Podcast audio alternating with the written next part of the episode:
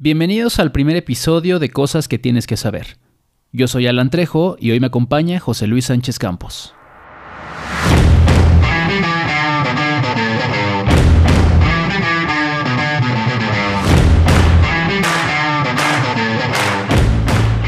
José Luis tiene más de 10 años de experiencia en la industria del marketing y comunicación.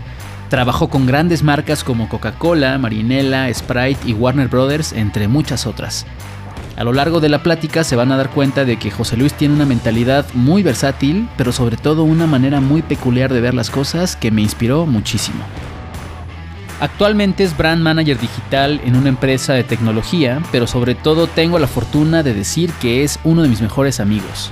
Definitivamente espero que este episodio los inspire, pero sobre todo que lo disfruten tanto como yo lo hice.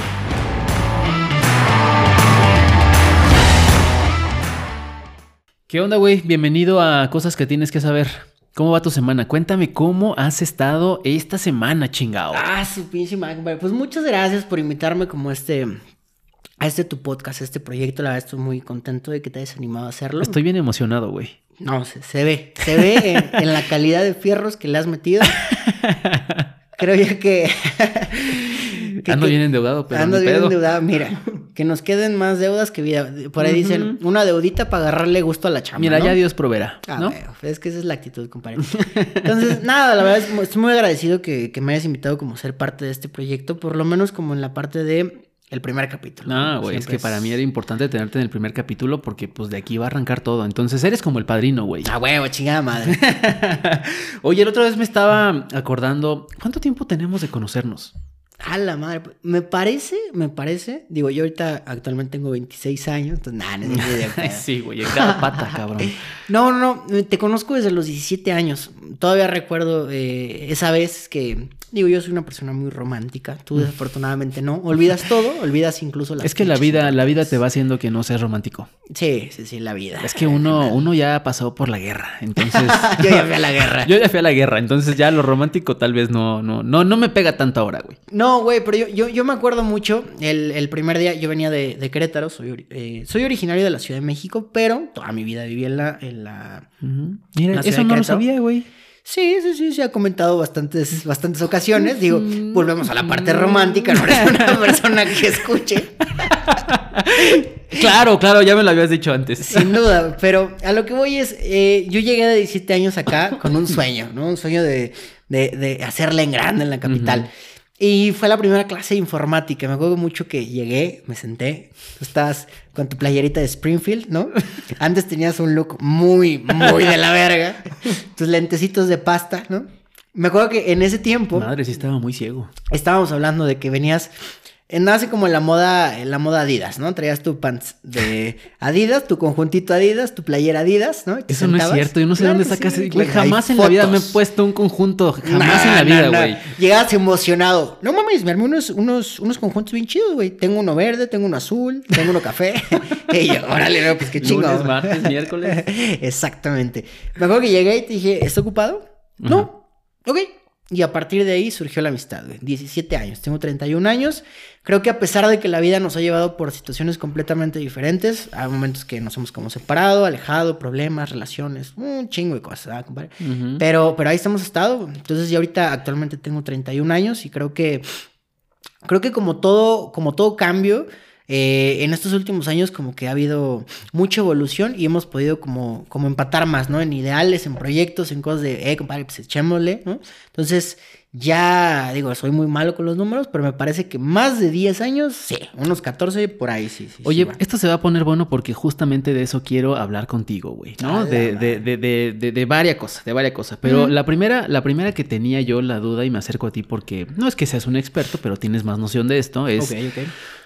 La otra vez me estaba poniendo a pensar de cuánta gente conozco en el mundo digital, pero que en la vida real realmente me cagan, ¿no? Digo, no vamos a decir nombres, pero, pero, pero me pasa mucho. Pero me llamaba la atención porque justo ahora con este, bueno, no sé si boom sea una palabra muy de viejito, pero, pero ahora está como ya desde hace mucho tiempo eh, moda el, el tema de usar Tinder o Bumble. Ok, muy de moda en la chaviza, ¿no? Muy de Claro moda en la chaviza esto. Y yo me preguntaba, ¿realmente se podrá encontrar el amor ahí? O la neta es que no. Eh, Es que es muy complicado, digo, ah, eh, no es que sea un experto, como bien mencionas, tengo un par de días utilizando la aplicación. no, no, no, a ver, al final del día creo yo que se puede encontrar 100%, pero creo que depende mucho de lo que estés buscando en la vida, ¿no? Es como todo. Si tú me invitas a una fiesta y yo voy con, buscando a lo mejor nada más una noche, posiblemente lo consiga, Pero si lo no. consigues, neta. Yo creo que sí lo puedes llegar a conseguir, pero, o sea, y reitero, creo que es mucho del el tiempo en el que tú estés, compadre. Porque al final del día, yo honestamente ahorita estoy como en esa aplicación para conocer gente, ¿no? Si se da, qué cool. Si no se da, no pasa nada. Pero yo creo que eso es un reflejo del- de la cantidad de personas que he conocido, que son súper poquitas. Versus a lo mejor alguien que sí está muy activamente queriendo, pues, echar como pata- patadas, güey. Entonces, a lo mejor esas personas sí le echan más ganas. Yo la verdad es que no me clavo tanto ahorita como con eso. Sí. Pero en el momento que estaba buscando como el amor, a ver, y, y aquí ya quitándonos las máscaras, yo sí encontré el amor bien cabrón, güey, ¿no? Que fue mi relación pasada. Por lo menos yo sí estaba enamorado, pero hasta todo, ¿no? Desafortunadamente la otra persona, por azares de la vida, no terminamos estando en la misma sintonía, no Sí. pasa nada. Pero respondiendo a tu pregunta, yo sí encontré lo que en su momento creí que digo, creo que tenemos muchos amores de nuestra vida. Yo sí encontré el amor de mi vida. Era como, porque yo estaba muy enfocado en eso, ¿sabes? En, en yo quiero una persona, no importa los errores que tenga, no importa, ta, ta, ta, ta. Pero lo encontré. Fui muy feliz en su momento. Digo, en ese momento como que nos separamos bastante. Pero sí lo hay, güey. Pero es mucho de, de lo que tú estás buscando, tener la claridad de es aquí. Y creo que ahí recae como mucho, porque no te pones tantos peros. No sé, es como de pronto en el trabajo, ¿no? A lo mejor estás buscando el amor, pero de pronto dicen, ah, es que, güey, le gustas a Martita, güey. Es, "Ah, es que sí, güey, pero es que, ¿sabes qué? No sé, no le gusta la banda. Sí. No, es que no manches. Tengo una amiga, güey, el otro día que subió una historia que, ay, le- me, me- me respondió fueguitos. Y el güey de barba, qué pedo, ¿no? Sí. Y de repente es como, oh, es que, güey, no soy tan de ese tipo de mujeres, güey. Y es como, vato, pues no mames, o sea, ningún chile te mona. Creo que lo mismo pasa en, en, en estos tipos de aplicaciones. Va a haber personas que a lo mejor físicamente no te llenan al 100, que de pronto digas, ay, es que, a ver, a lo mejor no me gustan tan altas, tan chaparritas, tan gorditas, Pero tan ¿cómo delgadas. puedes ver eso en una aplicación? O sea, ¿cómo puedes? Porque entiendo lo que dices Mm. en la vida real, ¿no? De que tú llegas, conoces a una chava, le preguntas su nombre, ¿no? O sea, entablas una relación con ella y al final tú inmediatamente puedes saber si te gusta o no te gusta. Pero ¿cómo lo haces a través de esa aplicación? O sea, ¿cómo se entabla esa relación? La neta, digo, eh, o sea, no es que esté muy viejito, pero ¿cómo, o sea, ¿cómo, ¿cómo le haces, güey? Pues es que igual, compadre, o sea, no, no hay mucha ciencia. Mira, es tan sencillo. Usted se mete en la aplicación, ve una foto, muy, muy probablemente una de las mejores fotos donde el ángulo es perfecto de la, de la señorita. ¿Te gusta o no te gusta? ¿Te gusta? Pasas como a, a ese segundo, si esto fuera un journey, pasas ese segundo paso en donde ves cuáles son sus intereses, cuánto mide, ¿no? De estatura. En este caso, nosotros somos chaparrillos, es muy, muy importante porque de pronto, digo, yo no he tenido, he tenido muchas novias más altas que yo, no pasa nada.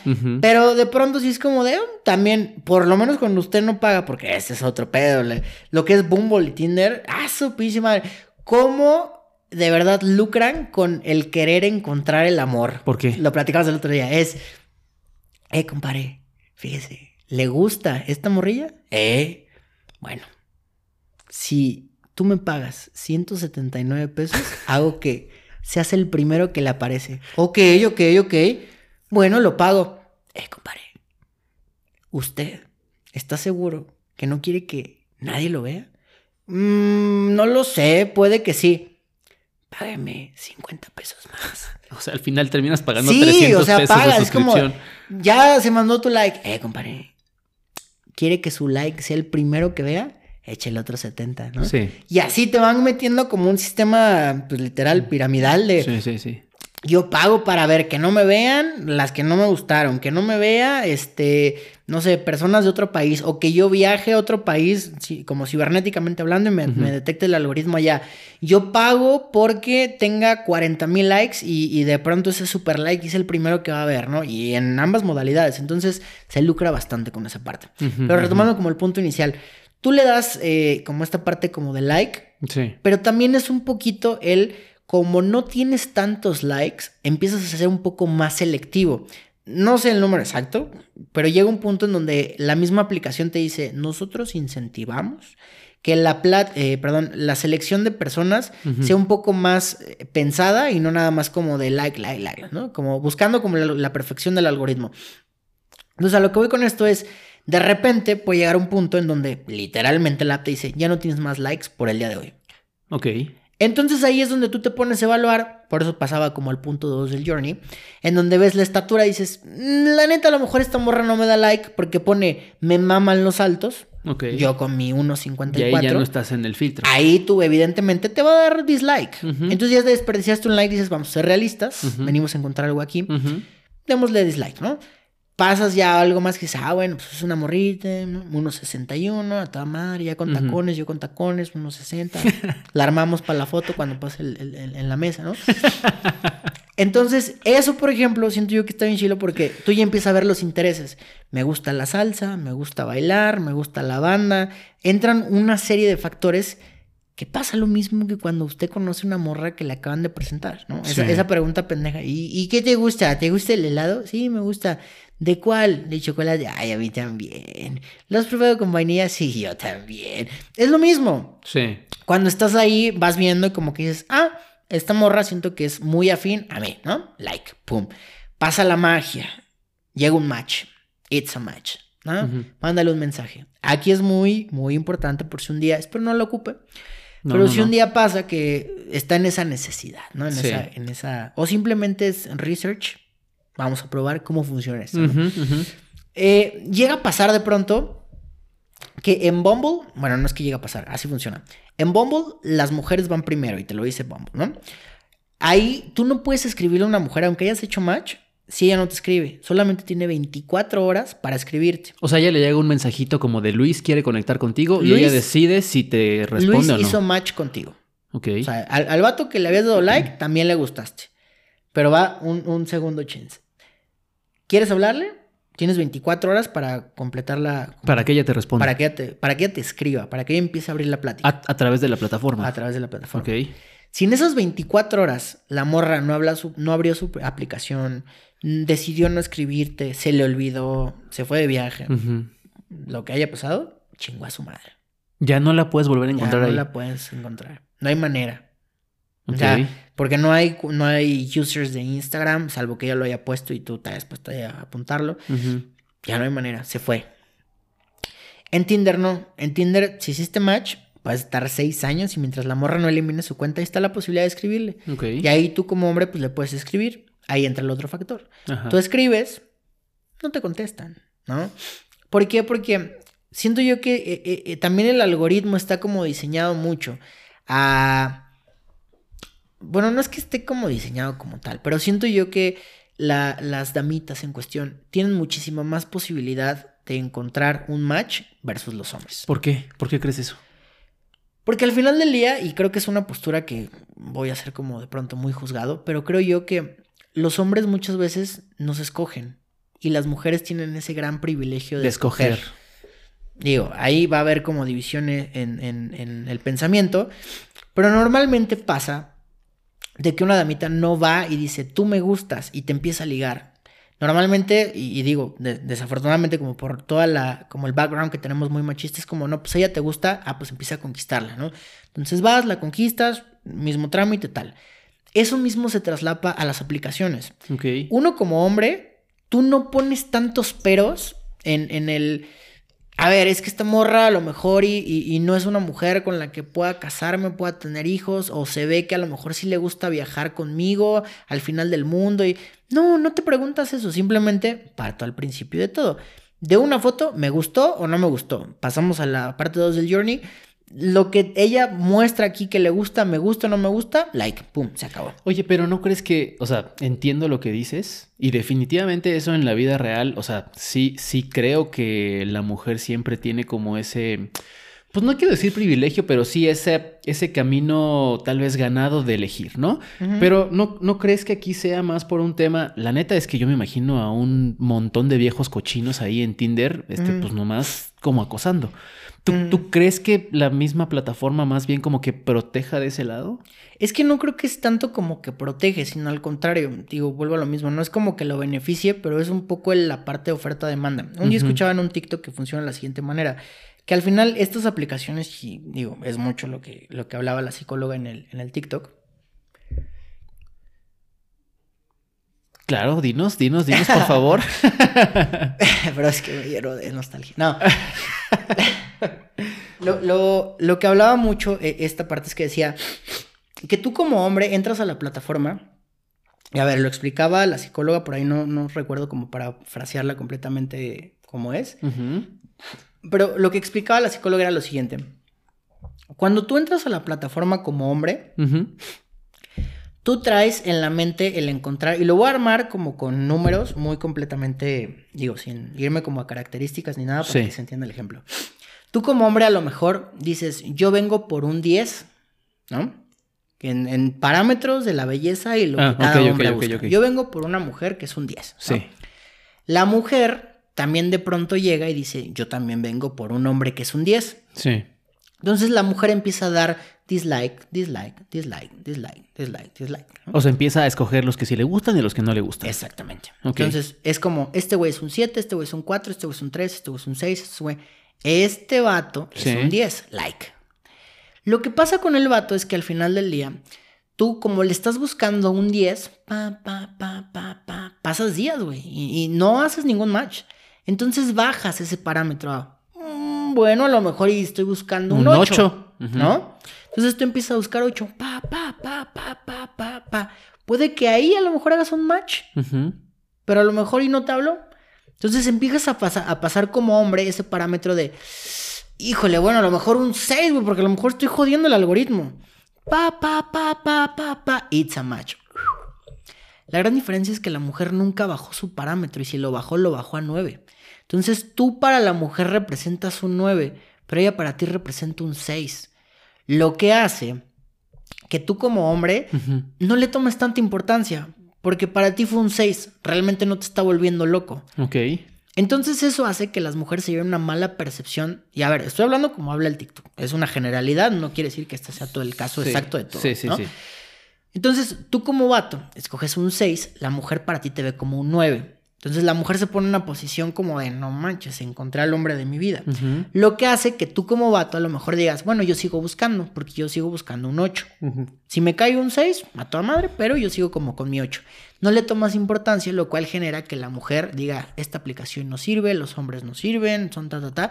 Y genere como una mala experiencia de la aplicación como tal, ¿no? pero eso puede pasar al revés también. Yo creo que difícilmente pasa porque tú como vato, y seamos bien honestos, y hay muchísimo contenido en TikTok que habla al respecto, si a ti te dicen, ¿cuánto necesita ganar una mujer para que le salga contigo? No, pues no importa. No importa, güey. ¿Qué nivel de estudios tiene que tener una mujer para que salga contigo? Mm, no importa, ¿no? Sí. ¿Dónde debe de vivir una mujer? No importa. O sea, como vato, creo yo, y hablo desde mi experiencia, no sé, ahorita lo platicaremos. Una mujer para mí que me traiga, primero, y voy a sonar súper romántico, recordemos que soy el, romántico de esta charla. primero es unos ojos que neta me atrapen. Segundo, una sonrisa bonita. Sí. Tercero, que tenga una personalidad súper linda. Y a ver, ¿a qué me refiero con linda? Que yo pueda estar platicando con ella y que sea como muy empática, se ríe y como que sucede esta química. Pero si te das cuenta, en los dos primeros hablé de algo físico, los ojos y la sonrisa. Sí. Ya, no más. Y por ejemplo, de mi lado, creo yo que hay muchas mujeres que, por ejemplo, y lo hemos vivido, yo mido 1,64. Normalmente yo he recibido comentarios de me gustas un buen, eres súper divertido. Pero me es que si estuvieras un poquito más alto. Pero si, si midieras 6 centímetros más, estarías perfecto. Y ahí es donde dices, ¿qué pedo? ¿Sabes? O sea, y es bien válido porque al final del día es como el parámetro que pone la otra dama. Pero a lo que voy es el principio. Tú como vato, tú no pones tantos peros para, para amar a alguien. O sea, es como de, a ver, y, y, a ver, simplemente dime ahorita, ¿cuál es tu básico para tú, Alan, decir, esta mujer me gustó? No, es que sabes qué, yo ahora creo que hay una, no sé, creo que hay una presión social muy cabrona de muchos lados, ¿no? O sea, yo te podría decir que para mí los temas superficiales, ¿no? Y si gana o no gana, si es una mujer este, empoderada o no, a mí la verdad es que eso me da igual, ¿no? Porque yo más bien busco a alguien que entienda el chiste a la primera, ¿no? Que no se lo tengan que contar. Pero, pero siento que la misma el mismo contexto, la misma sociedad, las mismas amigas, amigos, etcétera, te van poniendo como parámetros nuevos que en realidad son más superficiales que otra cosa. Y ahí es donde terminas, pues, valiendo madres, ¿no? O sea, yo he conocido amigos muy cercanos que les gusta mucho a alguien, pero que por cuestiones superficiales ya no se armó. ¿No? ¿Por qué? Porque no cumple con los estándares de, pues es que no sé, no tiene coche, ¿no?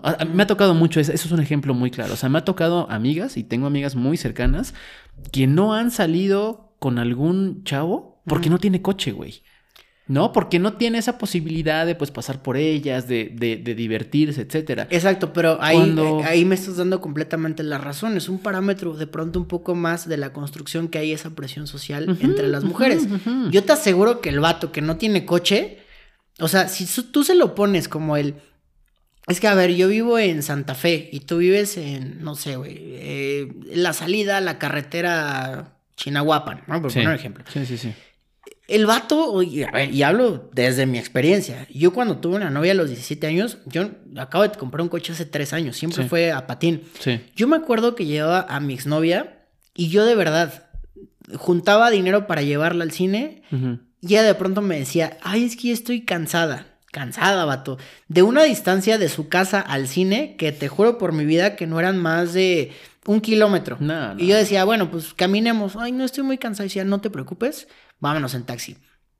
Me gastaba esos 35 pesos que eran mi taxi de regreso a mi casa, que quedaba de verdad a más de 10 kilómetros caminando cuesta arriba en Querétaro para poder llegar. No te preocupes, pa, con tal de darle como esa comodidad a ella. Sí. Bueno, mi amor, te cuidas, no sé qué. Sí, me avisas cuando llegues. Mándame un SMS. Ábrele, sí, comadre. Sí. Vato, yo me tenía que regresar caminando. Sí, ¿Sabes? Y era caminar 10 kilómetros en la noche y mamá, ¿dónde estás? No contestar ella como, bueno, me lo como, no pasa nada.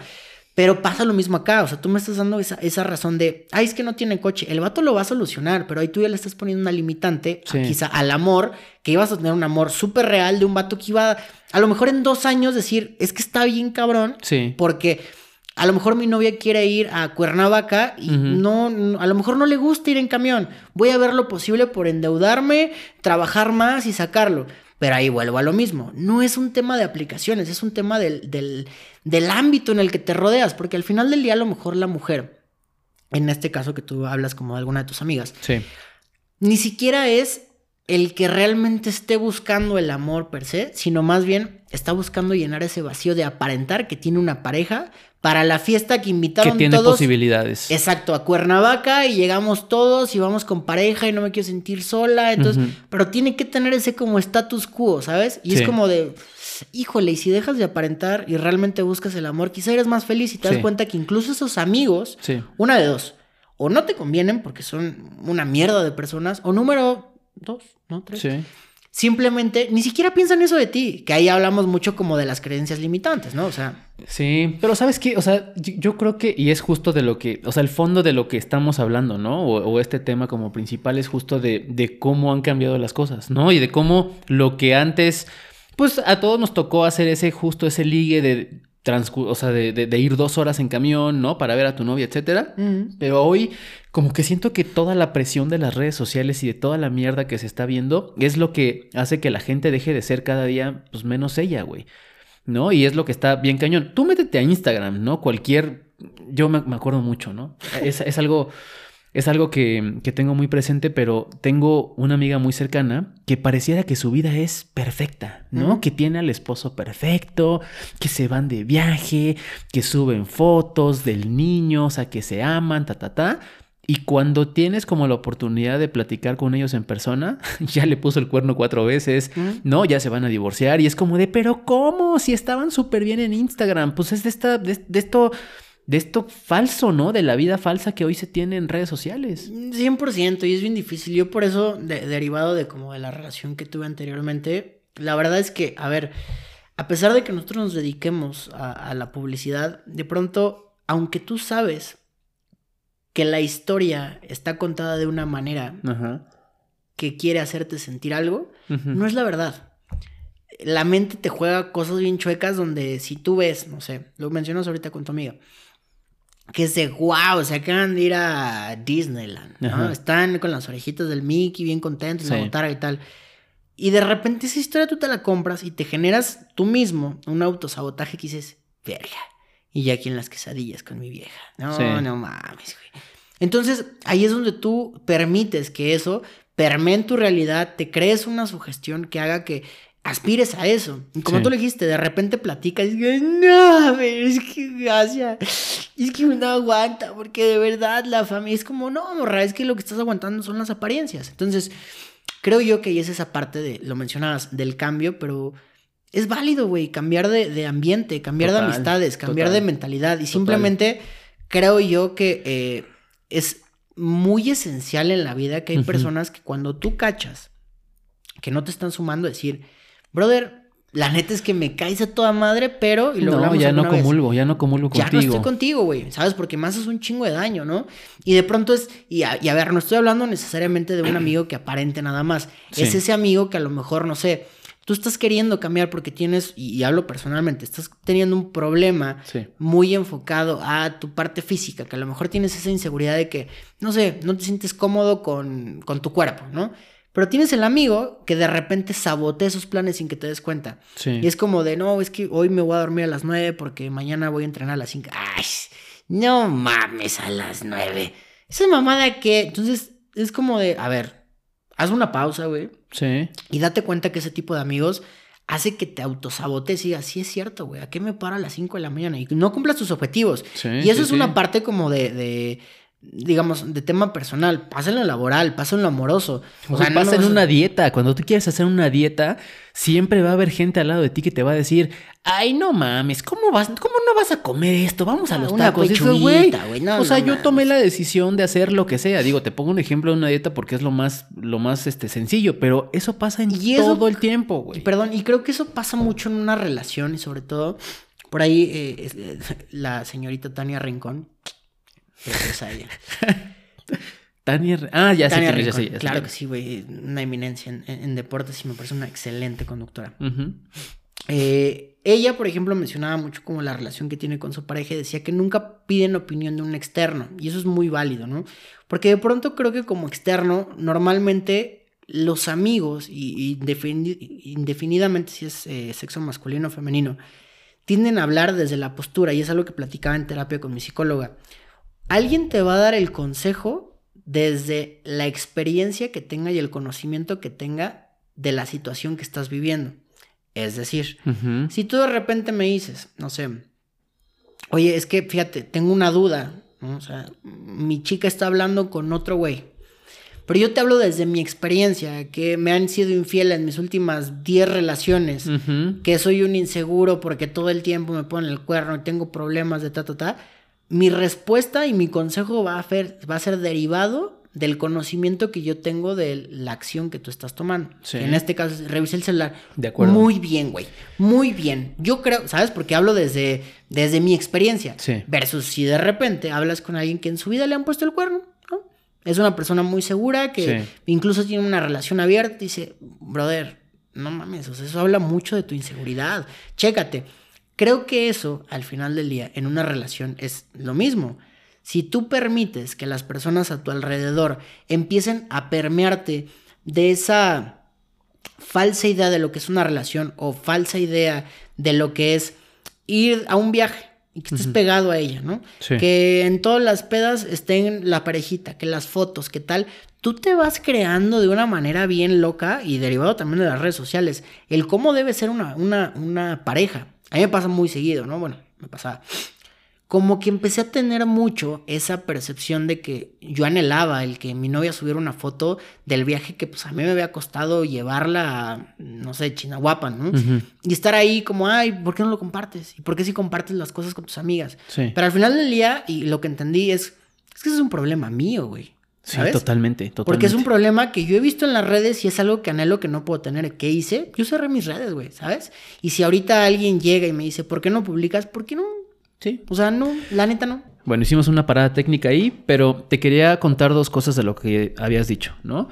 La primera es que la neta yo con el paso del tiempo he aprendido a compartir lo que tengo que compartir en redes sociales. O sea, yo antes era, y, es algo también que he cambiado mucho, ¿no? Pero antes yo era esa persona que compartía absolutamente todo en redes sociales, ¿no? Si tenía un momento lindo, lo compartía. Si tenía un momento feliz, lo compartía. Y de repente la vida también te va dando esos putazos, esas lecciones de decir, no tienes que compartir todo porque de nuevo después la presión social es como de, ¿cómo?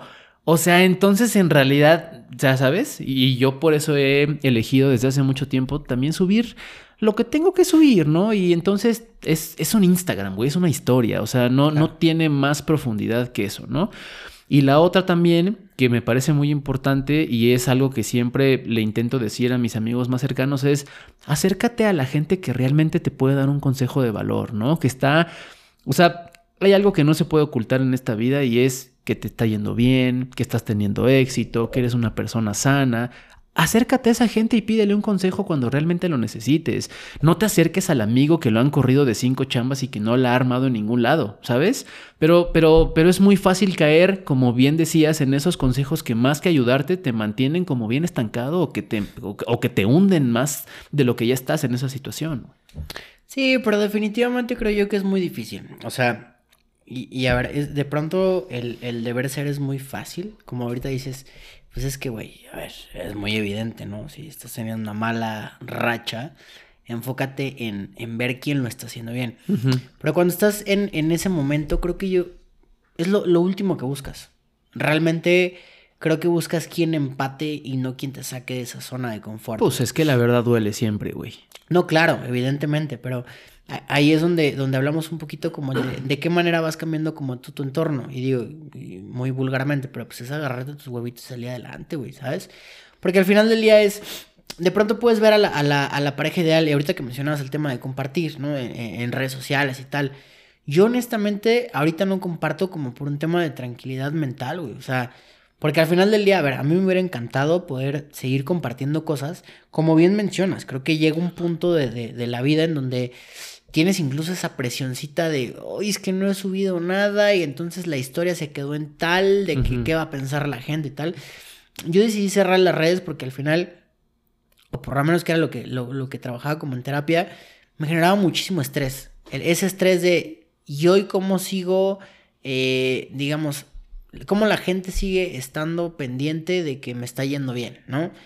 Y es una presión que inconscientemente le empiezas a tener, ¿sabes? Porque tu última historia a lo mejor fue estoy en Valle de Bravo con el amor de mi vida. Sí, que la gente vea que sigues teniendo esa felicidad y ese status quo, ¿no? Exacto, y creo que a nivel, no sé, dentro de, del, no aparentar, pero sino como el de mantener donde estás, mismo caso como el status quo, es, a ver, ya subí una story donde estaba en Cuernavaca. Pero subí una foto en donde estaba con mi chica en Valle de Bravo. La siguiente foto no puede ser en la casa acostados viendo, no sé, la nueva temporada. Sí, te vas haciendo un estándar tú solito. Te vas haciendo un estándar. Entonces, esa misma presión te va llevando como a, parámetros que dices, bueno, pues es que, híjole, pues ya le metí mucho pueblo mágico. A lo mejor ahora sigue playita, ¿no? Y, digo, es como decía por ahí la mole en un. Es como esa picadita de culo de salir adelante. Eh, échale, échale más, ¿no, compadre? Sí. Pero al final del día creo yo que es una presión en donde aparentas cosas en un mundo donde la gente aparenta y nadie es quien es, güey. No, total, totalmente. Fíjate que justo, justo creo, tú me dirás, em, siento que por eso Instagram ya está de hueva.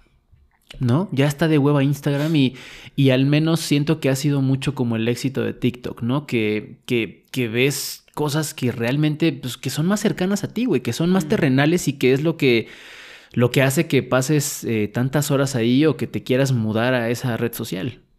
Es que sin duda creo yo que algo que tiene muy característico las redes sociales en general es el tema de que cuando llega la gente mayor, o sea, y por mayor me refiero de pronto a personas de 35, 40 años. O sea, ya soy mayor yo, güey. Ya eres mayor, güey. Esto es a nada de la adultez de los descuentos.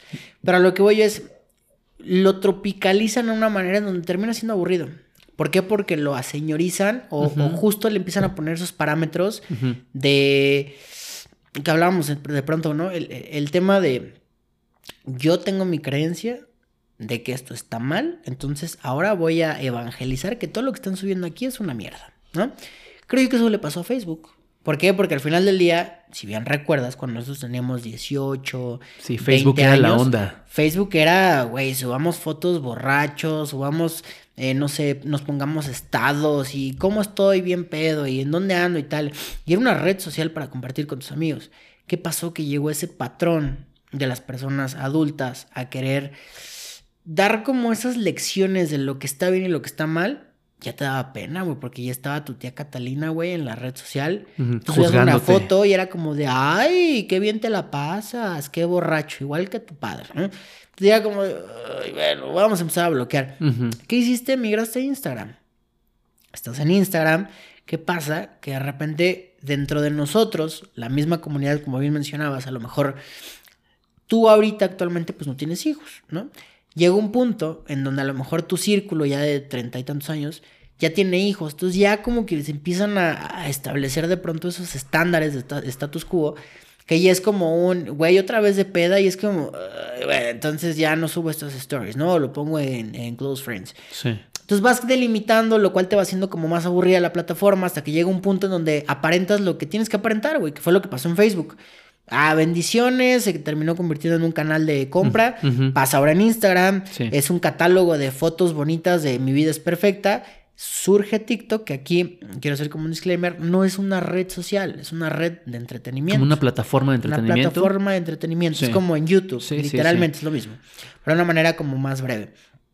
Entonces, ahí qué pasa? Que ahí no te enteras de la vida de tus amigos, güey. No, no. Ahí te entretienes, cabrón. Es como, como prender la tele. A lo mejor te enteras de la vida de los famosos, güey. Sí. Pero en la tele no sale, no sé, tu prima Lucía, güey, que dice, ah, no, pues es que ando batallando con mi novio, no, o estoy bien feliz con mi hermana en Vallarta. No, güey, te vale madre. Entonces, eso creo que es mucho del éxito de TikTok. Que, a ver, que incluso ahí tiene la peculiaridad de que las personas adultas que han ido, hay como un cierto nicho de personas que es como de, ok, Tú quieres llegar a poner parámetros de lo que está bien y lo que está mal, te vamos a segmentar tu audiencia porque el algoritmo únicamente va a mostrar a las personas que piensan igual que tú. Sí, pero sabes que hay algo de TikTok que a mí me llama muchísimo la atención y mm. es la oportunidad, ¿no? O la, sí, como la plataforma más bien en donde cada uno puede explotar la creatividad desde el usuario, está muy cabrón. O sea, todo, leía un tweet, ¿no? De, de, un VP creativo de una agencia muy importante y él decía que, que TikTok es como esa prueba de que si tú le pones la plataforma a la gente, la creatividad de la gente va a superar cualquier cosa. O sea, ahora que dices, por ejemplo, de la, de, la gente grande, ¿no? Sigo a un señor, no recuerdo cómo se llama su nombre, pero es un señor que se la pasa probando paletas de hielo. No sé si lo has visto. No, no lo he visto. ¿No? Entonces, es un señor como de 65 años, 70 años, que se graba TikToks probando así de, y ahora vamos a probar este, la vampiro de Holanda, ¿no? Y entonces se la come muy rica, muy rica, así de que medio millón de likes, ¿no? Y tú te ves, o sea, te metes a su perfil y tiene 10 millones de seguidores. Pero es eso, o sea, es agarrar cualquier cosa, ¿no? Transformarla en algo que pueda ser relevante para alguien más y, güey, explota cabrón. Es que yo siento que ahí es donde parte como de, del principio de todo, ¿no? La gran diferencia entre, por ejemplo, en este caso, Instagram versus TikTok es que en TikTok eres quién eres, güey. ¿Sabes? y, es una representación de tu esencia y es yo soy esta persona que no puedes seguir, fingir, no puedes fingir ahí. Y en, y en, por ejemplo, en Instagram o Facebook, tú muestras quién quieres ser, güey, o quién quieres que la gente vea que eres. ¿Por qué? Porque están todos tus amigos y tus incluso estas métricas de vanidad de, ah, yo tengo seis mil amigos y todos me conocen y todos me comentan, ¿no?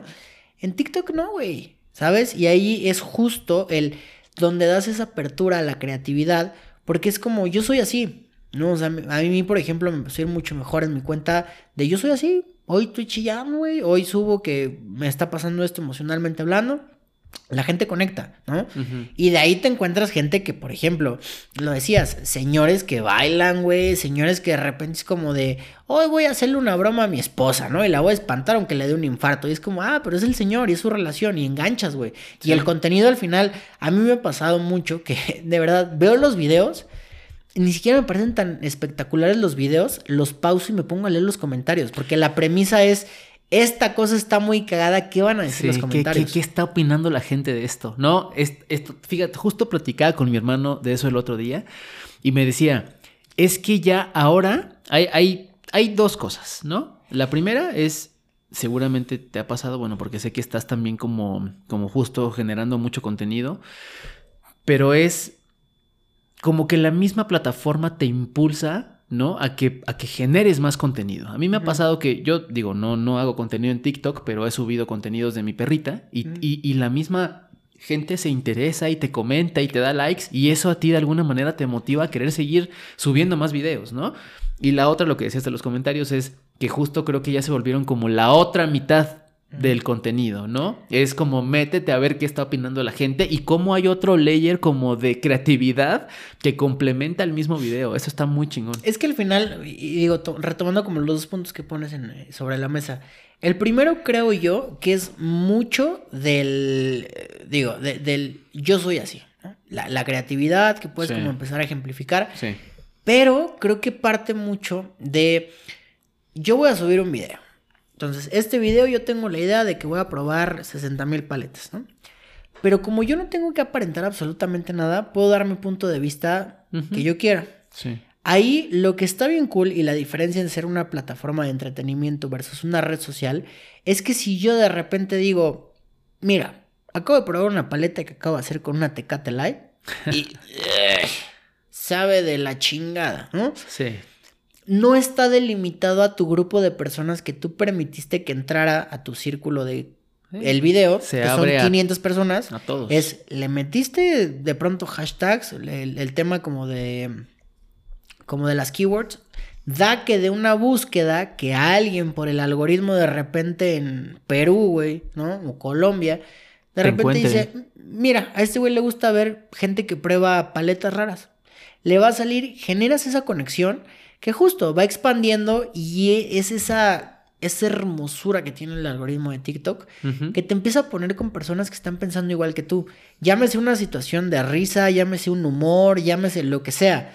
Hay una cuenta que, que es de un creador de contenido mexicano que no recuerdo su nombre, pero se llama Chistes, Chistes Culeros. No sé si te ha topado. No, no, no, no. Son, lo- son como chistes muy de los noventas, así súper misóginos, machistas, eh, de humor negro y lo que sea.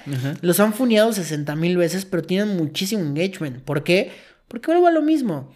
El algoritmo se los pone a las personas que dicen, "E- este güey sí es afín a ese tipo de contenido. ¿Me Sí, explico? sí. Que versus cuando tú subes ese mismo video, no sé, yo un rato mucho le intenté con esa per- el personaje del buchón, que a lo mejor en su momento no, no dio como, como esa explosión que a mí me hubiera gustado, porque un amigo siempre te va a pedir, no, güey, qué chido, güey, está muy cagado, lo que sea.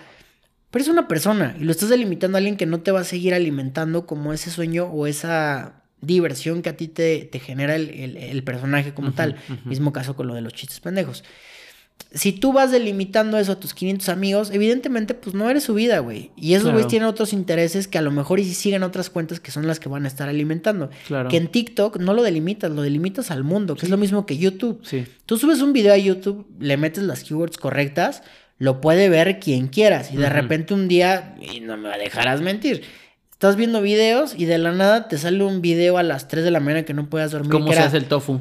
Exacto. ¿No? O, o de repente me, clavaba mucho antes en Facebook en esos videos de. eh, hindú hace una aldea en una alberca dentro de solo con un palito de bambú y tierra. Sí, sí. Güey, duran media hora y te quedas bien clavado.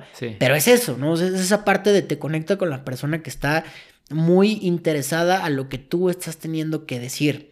Y luego, por el otro punto que decías, ¿no? El tema de la creatividad. Lo mismo pasó en, en- en Instagram. Sí. Yo me acuerdo que de Instagram dejé de seguir incluso al 90% de mis amigos porque ya era, y con todo el respeto, pura basura lo que subían. Sí. Eran, me acuerdo, estos formatos que eran el... Ay, ¿cómo se llamaba?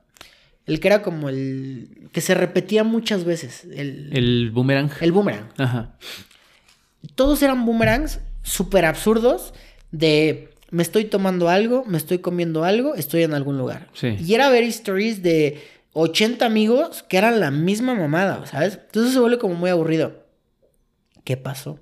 Que Instagram se terminó convirtiendo en una plataforma de memes, güey. Sí. Y entonces todo el día consumías memes, todo el día consumías memes. pa, pa, pa, pa, pa.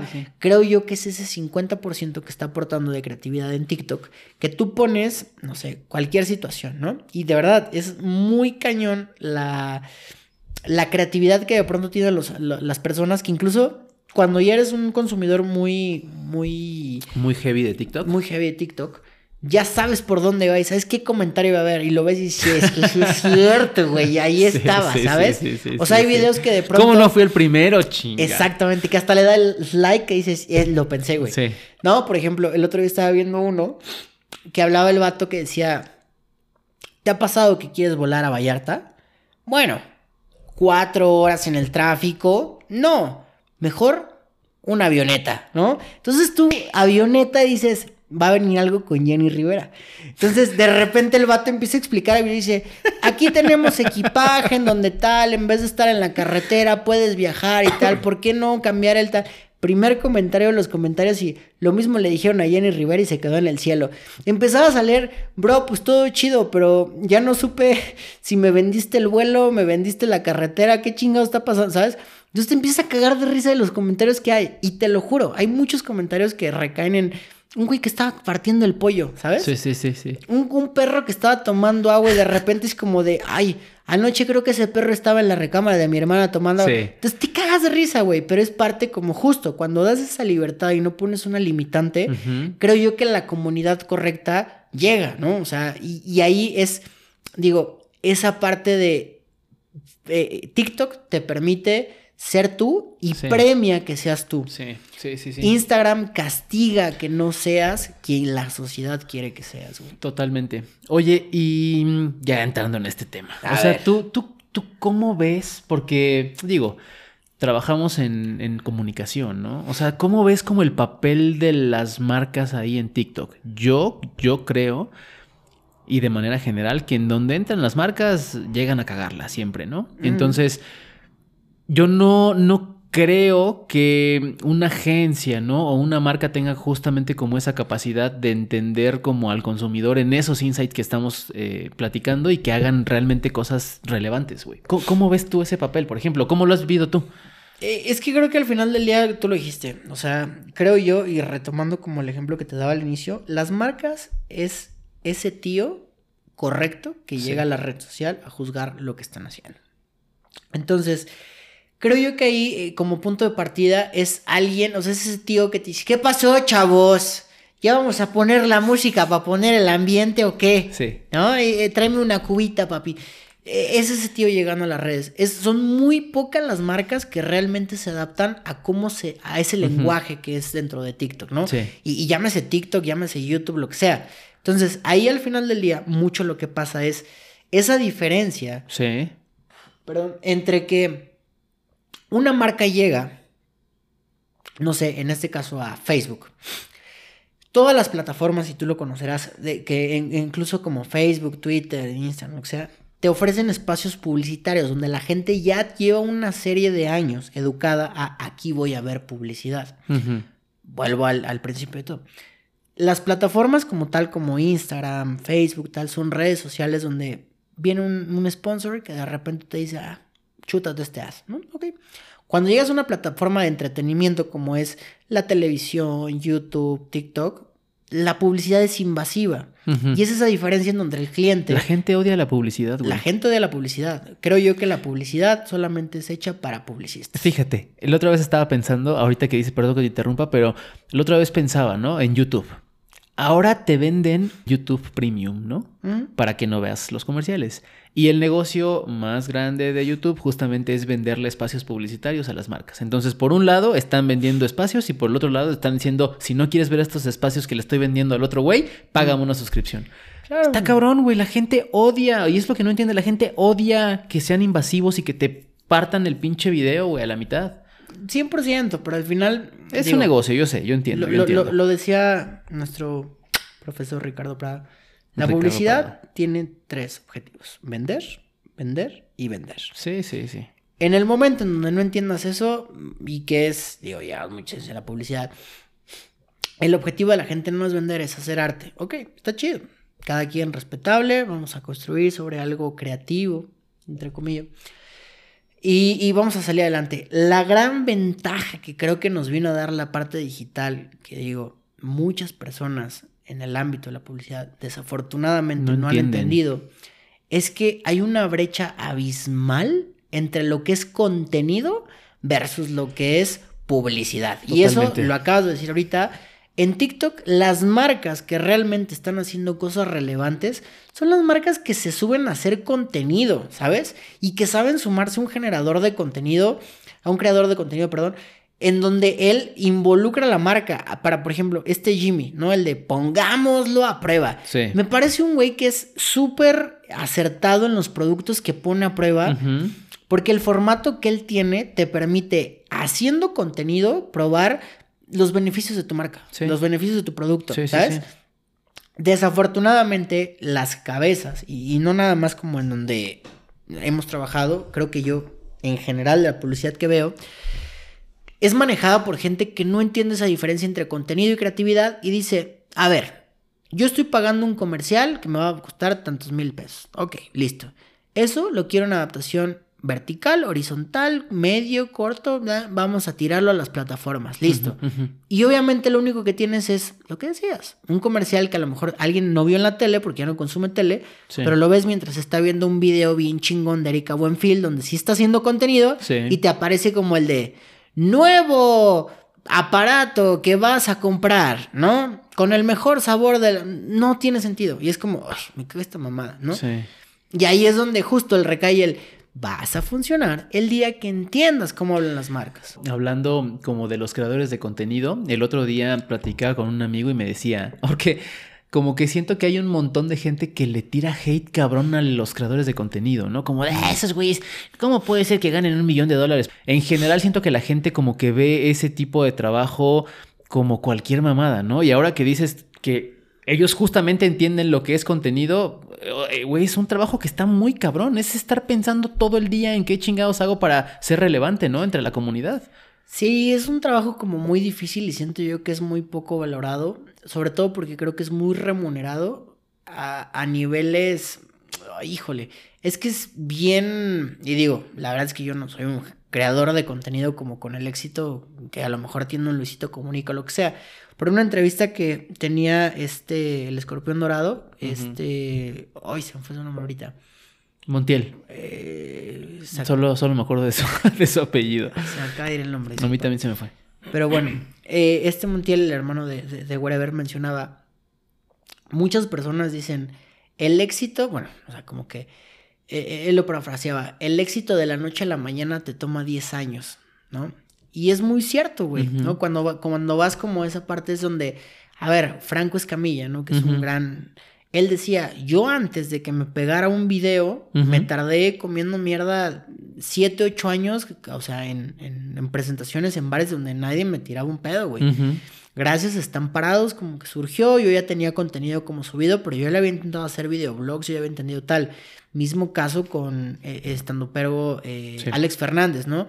Él era Godín, Godín, Godín, se subía, hacía contenido, estaba como con toda esa parte hasta que de repente le empezó a pegar, pa, pa, pa, pa, ¿A qué voy con esto? Que de pronto nosotros cuando llega, no sé, por ejemplo, eh, alguien como que a lo mejor ahorita de pronto es medio relevante para la audiencia, este Paco de Miguel. Paco, de, Miguel. empezó en Vine y en su momento en Vine. Ah, en Vine, en Vine. En su momento no tuvo el éxito que a lo mejor tuvo WhatsApp.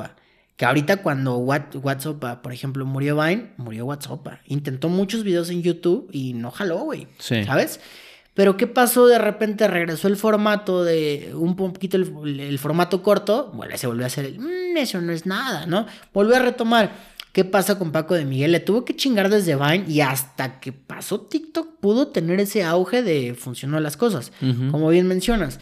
Luisito Comunica es un güey que ha venido como evolucionando su contenido, que venía, no sé, de, de, estar con, con Rayito haciendo como cosas con Yayo Gutiérrez en, en, todo este como crew que se armó, de hacer entrevistas en zona rosa y cosas que no llevaban a nada, a poder encontrar un formato en donde él solito como que empezó a ver qué funcionaba, de pronto, no sé, se le llegó a comparar mucho con Alan por el mundo, pero como con su propia esencia, que ahora tenemos un July, que cuando tú realmente te pones a ver el trabajo que hay detrás, no, está muy cabrón. Es completamente como un doctor, güey. Y a ver, no quiero como, como que se toma mal de que, ay, no, es que a ver, no estudiaron. Pero al final es un poco como el trabajo de un oficio, ¿sabes? O sea, un carpintero a lo mejor no, no estudia completamente como la caoba y la diferencia en la porosidad de las maderas y qué tiene beneficio uno u otro, pero al final es chingarle, güey, ¿sabes? Y lo mismo pasa con los creadores de contenido. Si tú te metes a ver la relevancia que tiene, por ejemplo, July, es un vato que empezó haciendo videos, sí, muy influenciado de pronto por Luisito Comunica y Facundo. Y él lo dice abiertamente en entrevistas. Era mi parámetro de los programas que hacía en Incógnito versus esa fusión con Luisito Comunica, ¿no? Y el güey, de verdad, tú lo veías grabando con una cámara de esas de foto de 2000 que tomas fotos en el antro. Sí. Hasta que fue evolucionando y ahorita ya tiene una línea bien marcada. Pero de verdad, tú ponte a ver los blogs del día a día de un, de un creador de contenido. Es la misma chamba que hace quien sea, un contador, un abogado, un licenciado en lo que sea, un arquitecto, es llegar, cuáles son los pendientes, hoy qué trabajo va a hacer. Pero la gente, como que normalmente ve el resultado final y dice, qué mamada que este güey cobre 500 mil pesos por un tweet, ¿no? y es como, es que, güey, estás desvalorizando el trabajo que hay detrás de. Es como un doctor. Es que mamada que me cobres mil pesos por decirme qué pinche gota tomarme. Sí, güey, porque llevo chingándole seis años de carrera, otros diez años de, de maestría, ¿sabes? Lo mismo pasa acá. Y eso creo que la gente tiende mucho a juzgar y sobre todo como de pronto las marcas de, ay, este güey qué. ¿No? siento que en general, sí, totalmente de acuerdo, pero si te pones a pensar como que en realidad la gente tiende a desvalor desvalorizar todo, güey. Sí. ¿No? Y el otra vez escuchaba un, me gusta mucho, este, Hermanos de Leche, ¿no? Y el otra vez escuchaba justamente a Adrián Marcelo decir eso, ¿no? Del poder que cree que tiene la gente desde el anonimato, ¿no? Y del hate que tienen absolutamente todos los videos que la gente sube, o sea, que él sube y que tú te metes a cualquier publicación, ¿no? De Twitter, de este, algún video de TikTok, de Facebook, el hate que tiene la gente está muy cabrón. Es que creo yo Digo, que eh, entra la libertad de expresión y todo lo que, claro, todo es, todo mundo es libre de expresar lo que quiera, pero, pero está muy cabrón. Pero es que yo siento que hay una línea bien delgada entre el expresar lo que quieres, donde realmente suma hacia una causa, y expresar lo que quieres para lastimar a alguien más, ¿no? Sí. Que termina siendo siempre más bien por el segundo, ¿no? Sí, y, definitivamente, digo, hay, hay, como dos puntos que me gustaría como, como desarrollar. El primero es que siento yo que eso existió toda la vida y con lo que hemos platicado, siempre ha existido, pero ahorita hay más exposición. Sí. O sea, ese pedo de aventar la piedra y esconder la mano es desde la secundaria, ¿sabes? o sea, es, esa sensación de alguien que ve el mundo arder, le mama. Y eso creo que ha pasado a lo largo de desde que somos pequeños y solo que ahorita hay más visibilidad. Y por el otro lado, hay algo que de esas cosas de ricos locos que digo, oh, verga, este güey va como con una visión bien diferente. Lo que está tratando de hacer ahorita Elon Musk, de tú pagame 8 dólares y te certifico la cuenta, ¿no? De Twitter. Ahí me parece algo como muy ingenioso en el aspecto de que por ahora, digo, no sé si conozcas el tema, cuéntame, por favor. bueno, básicamente con toda esta parte de que Elon Musk compró eh, Twitter y parte como de revertir todo ese sentimiento negativo de que prácticamente tú ahorita te metes a Twitter y es todos contra todo y vamos a quejarnos del mundo y odiamos y funamos a todo el mundo, ¿no?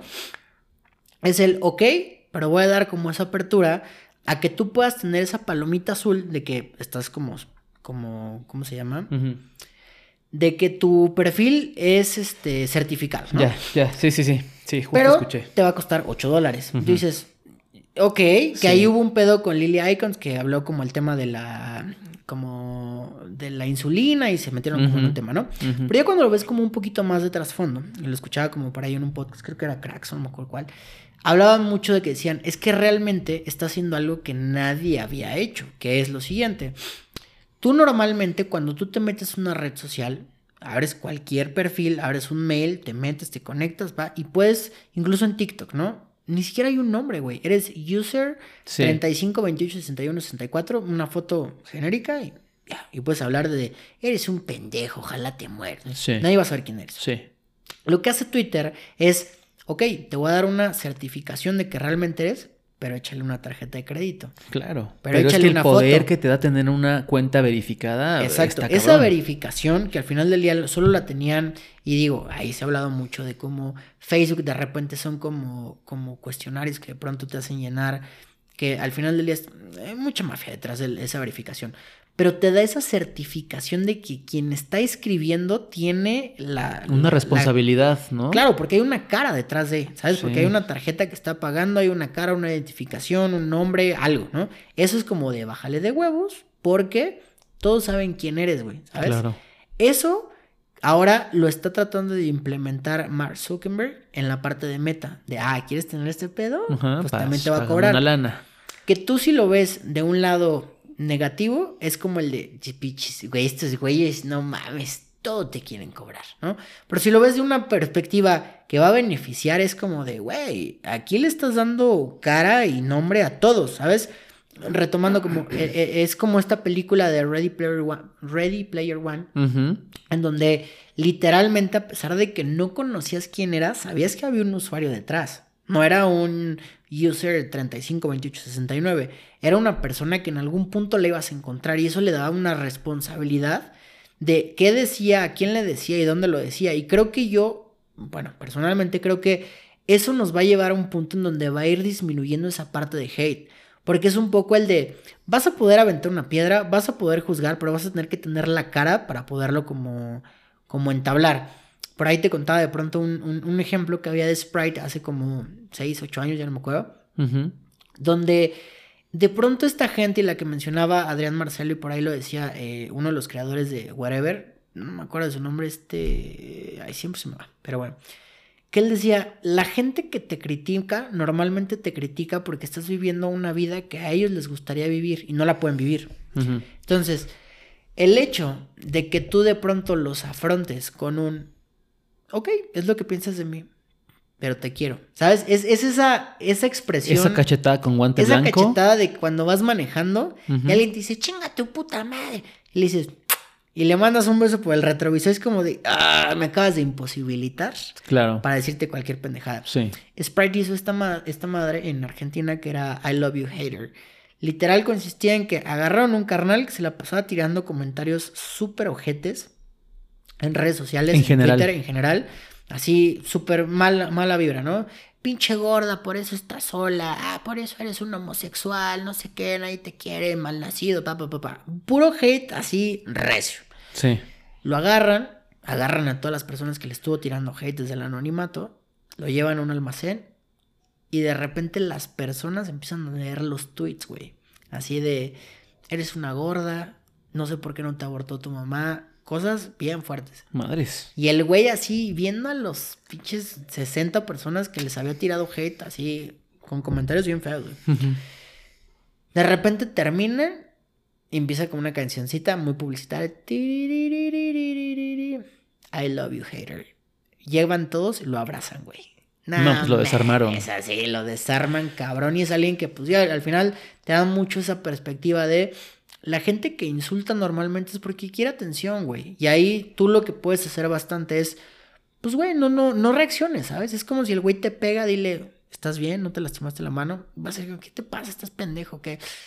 No, o sea, violencia con violencia no. Es Sí, como... sí, sí. A la Mahatma Gandhi, güey. Exactamente. Pero creo que, creo que, creo que justamente viene de lo que platicábamos, ¿no? O sea, del poder que la gente ahora tiene desde el anonimato y justamente, bueno, pues cuando ya sabes quién es, ¿no? O si, o si tiene como esta, le pones cara, bueno, evidentemente pues le van a bajar de huevos, ¿no?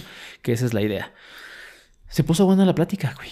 Bastante bueno. Muchas gracias, pero se nos, se nos está acabando el tiempo, ya nos mamamos con el, con el tiempo. Pero quiero, quiero, quiero finalizar el programa. Con, con tres cositas. Con tres cositas que es una sorpresa para, para finalizar el, el episodio, güey. Tengo tres preguntas para ti que, que me gustaría que, que me compartieras. Ok. Y el primero es, si tú pudieras darte un consejo a ti mismo, pero hace 15 años, ¿qué te dirías, güey? Hace 15 años. mm, yo creo que lo primero sería. Bueno, más bien, como que el consejo literal podría ser. Y que también me cuesta. No te tomes nada personal. 100%. O sea, es algo que hasta la fecha me cuesta mucho entenderlo, pero me gustaría ver que alguien me lo hubiera dicho desde hace 15 años Ok. En el tema de las cosas, las personas no te hacen cosas. Las personas son personas, ¿no? Y, y- y- y lo mismo que te hacen a ti, le hacen a todos, no lo tomes personal. Y creo que eso va como para bien o para mal. Desde el amigo que te aplaude, el que estés creando, por ejemplo, no sé, un contenido que yo ahorita te diga, güey, estoy muy orgulloso de que te hayas aventado a hacer tu podcast, no lo tomes personal, güey. No tomes como que es mi verdad única, porque a lo mejor vas a, vas a centrar el éxito basado en mi comentario, o a lo mejor que yo te diga, güey, este podcast es una mierda, o sea, no mames. Y que digas, ah, bueno, es que este güey me dijo que no. No, no lo tomes personal, solo son comentarios, solo son acciones, solo son momentos de las personas en, la vida que a veces te toca o a veces no, y que es algo que ahorita le diría a, ese Luis de, en este caso ya en 16 años, güey, no te tomes nada personal. Va a haber gente que va a venir y te va a decir cosas, sí. que te va a hacer cosas, así es la gente, simplemente aléjate de ellos y no te enganches. Chingón, muy, muy chingón. La segunda es, ¿cuál ha sido la experiencia que marcó un antes y después en tu vida? Mm, yo creo que he tenido como varias experiencias que han marcado como mi vida.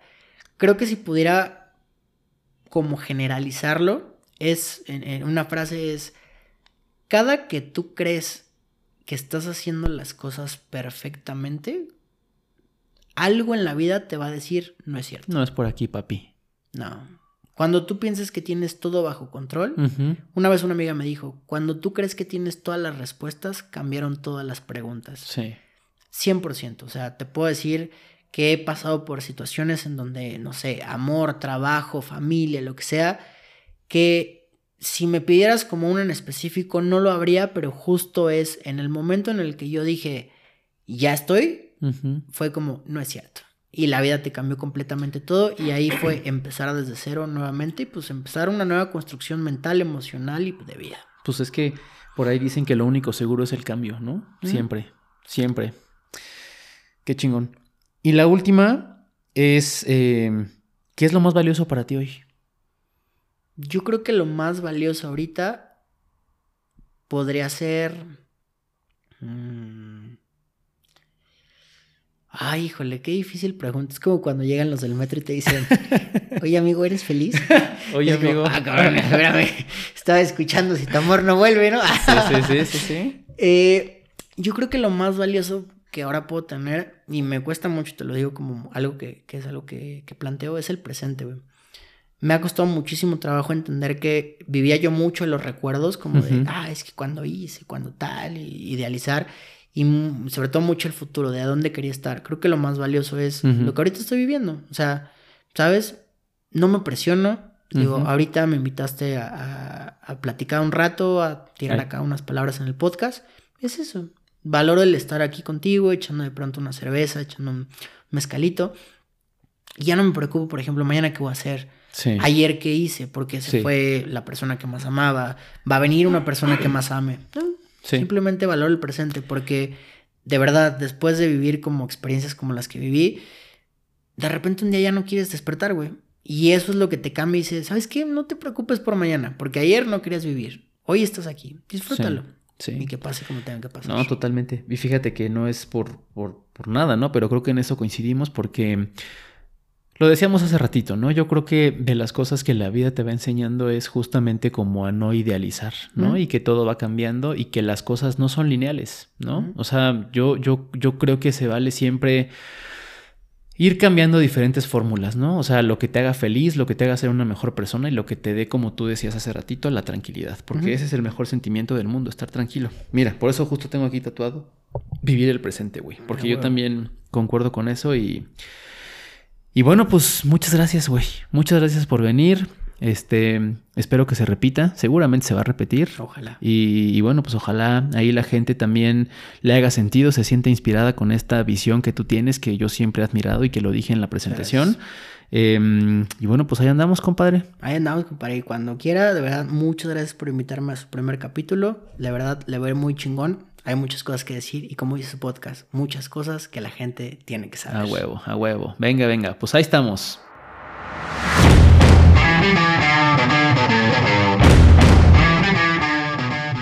Muchas gracias por haber escuchado este episodio. Si te gustó, ayúdame a compartirlo con tus amigos. Si te quedaste con alguna duda, mándame un mensaje a través de las redes sociales. No te olvides de seguir este podcast y ayudarme a darnos 5 estrellas. Nos vemos muy pronto con otra historia de cosas que tienes que saber.